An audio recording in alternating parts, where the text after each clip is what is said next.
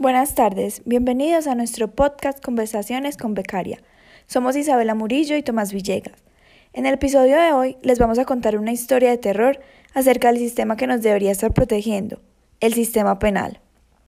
Resulta y acontece que vivimos en un país donde no todo es perfecto. Algunas veces es difícil darnos cuenta de esto, pues usualmente bloqueamos mentalmente todo lo que no nos parezca agradable. ¿Y qué más desagradable que un sistema penal con unas prácticas judiciales más malas que pegarle a la mamá? En este episodio tenemos un invitado muy especial que nos va a ayudar a analizar aquellas prácticas judiciales reprochables que tiene nuestro sistema penal. Desafortunadamente, este invitado no va a estar presente, ya que murió hace unos 200 años, pero su ideología perdura. Nuestro invitado hoy es Cesare Beccaria y su libro de los delitos y de las penas. Apaguen la luz, cójanle la mano del de al lado y prepárense porque esto se va a poner feo.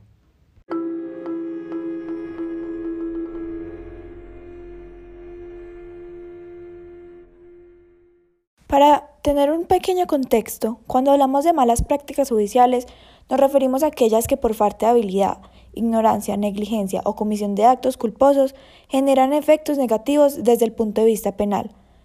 Vamos a exponer algunas de estas prácticas como la falta de filtros en las denuncias por conductas que constituyen delitos, el facilismo, la corrupción y la congestión dentro de la rama judicial. Si nos ponemos a hablar sobre todos los problemas de nuestro sistema penal, pues no acabamos nunca. Y es por eso que nuestro invitado nos va a ayudar a tratar estas cuestiones desde su perspectiva. En todo sistema penal debe haber una proporción entre los delitos y las penas, los cuales deben estar tipificados, y el ordenamiento colombiano no es la excepción. El problema de nuestro país es que el concepto de delito no es bien conocido por las personas. Aquí hasta poner la música duro merece cárcel. De alguna manera, ya que hablamos de cárcel, la mayoría de nuestras penas son carcelarias, sabiendo que hay otros tipos de penas. Exacto, aquí sin duda alguna nos preocupamos más por castigar el delito y no por prevenir que ocurra en un primer lugar. De hecho, nuestro amigo Becky opina lo mismo, pues este dice que deben de ser más fuertes los obstáculos que apartan a los hombres de los delitos y que una pena no debe ser la misma para dos delitos que son claramente desiguales en cuanto a gravedad. Claro, Tommy, todo esto en nuestro ordenamiento muestra una gran debilidad en la rama judicial, generando así una mentalidad de facilismo que cobija al fin y al cabo a todos los ciudadanos, y específicamente entre los organismos judiciales ocasiona una falta de filtros y una congestión dentro del sistema. Bueno, ahora me gustaría hablar sobre la prontitud de la pena, algo inexistente en nuestro lindo ordenamiento. Isa, es un hecho que entre más cercana, pronta o vecina esté la pena del delito, más útil y justa será esta, así de simple. Pero es que tú sabes que en nuestro país es costumbre que una persona que cometa un delito de menor gravedad se le demore un proceso más de cinco años. De hecho, en esa demora excesiva también la congestión causada por la falta de filtros juega un papel muy importante. Y esa tardanza ocasiona que las personas no hagan esa conexión entre delito y pena que es tan importante para Becaria. Y es que sabes qué es lo más charro, que aquí le llevamos la contraria a Becaria de una forma descarada, porque hasta ciertas personas, aunque salgan de su proceso rápidamente, la pena para nada es justa ni útil. Todo gracias a la mejor amiga de Colombia, la corrupción. ¿Sabes qué es lo peor? Ahí no termina nuestra contradicción con Becky. También lo hacemos cuando nos referimos a los procesos y prescripciones que debe tener un reo. Él afirma que dentro de un proceso para un delito atroz, el tiempo de instructoría debe disminuir, ya que hay una alta probabilidad de que el reo no sea inocente mientras que en los delitos menores, como la probabilidad de inocencia es mayor, se debe aumentar el tiempo de instructoría, cosa que claramente no pasa en nuestro país. Sí, exacto. Yo pienso la verdad que en Colombia esa fase preliminar, en la mayoría de los casos, llega a durar más en los delitos más graves que en los menos graves. Y otra vez me gustaría decirlo, no creo que sea culpa de la legislación, creo que es culpa del sistema, el cual debe ser modificado si queremos asegurar una efectividad que beneficie a todo el país. Así de simple.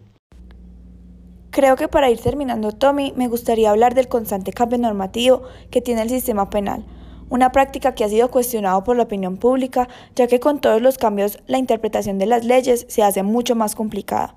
Asimismo, los ciudadanos con los cambios no tienen una guía estable para saber cuáles son los delitos y sus respectivas penas. Sí, Isa. Y otra cosa grave es que a veces estos cambios se adoptan para reemplazar medidas de gestión o presupuestales que ni siquiera se han puesto en marcha y también que estas leyes se aprueban una tras otra sin en verdad dar un compás de espera para evaluar sus resultados.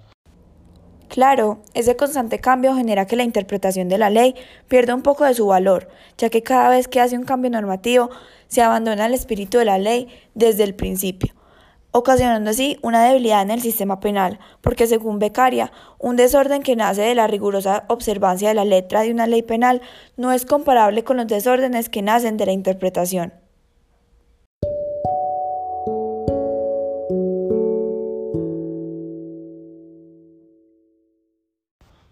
Bueno, creo Isa que se nos acabó el tiempo, pero pudimos dialogar sobre estos problemas tan grandes que se tienen en nuestro ordenamiento jurídico, al igual que en verdad pudimos escuchar el punto de vista de Becaria frente a estos temas.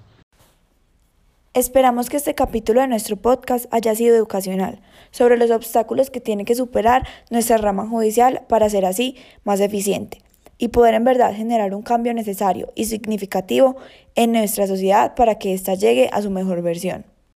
Muchas gracias a todos por escuchar el primer y último capítulo de nuestro podcast. Que tengan muy buena tarde, sean felices y por último, no hagan estas malas prácticas en casa, por favor.